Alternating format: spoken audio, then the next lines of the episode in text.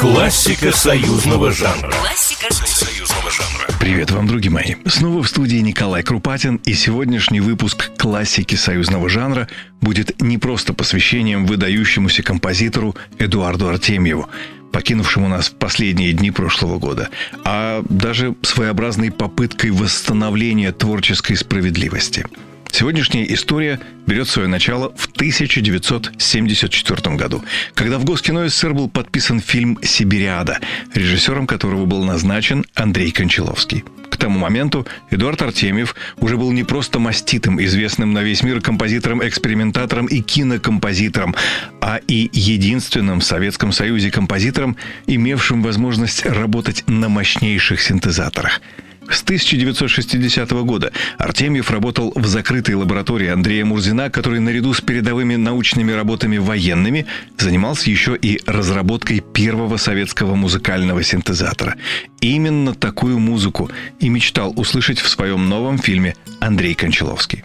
Так вот, работая над сценарием фильма «Сибириада» в 1976 году, Эдуард Артемьев и написал несколько электронно-симфонических тем, одна из которых позднее при издании винила с музыкой из многосерийного фильма «Сибириада» получила название «Поход».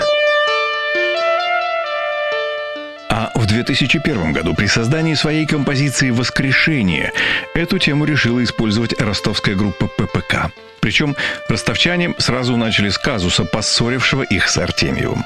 Не разбираясь в киномузыке, молодые электронщики решили, что оригинал композиции — это тема укращения огня другого выдающегося советского кинокомпозитора Андрея Петрова. А композитор Петров, не слушая то, что записали ППК, подписал разрешение на использование ростовскими музыкантами своего произведения. То есть, имея разрешение на использование другой композиции на просторах популярного в те времена ресурса mp3.com, ППК разместили композицию, созданную на основе произведения Эдуарда Артемьева.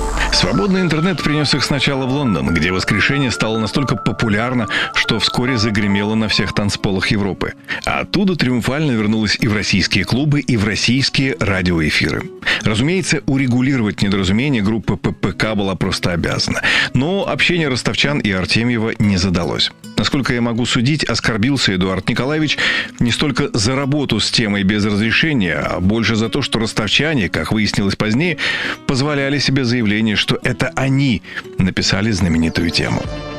Вот потому мне и захотелось в очередной раз напомнить окружающим о том, кто автор этого шедевра. Классика союзного жанра. Классика союзного жанра. Программа произведена по заказу телерадиовещательной организации Союзного государства.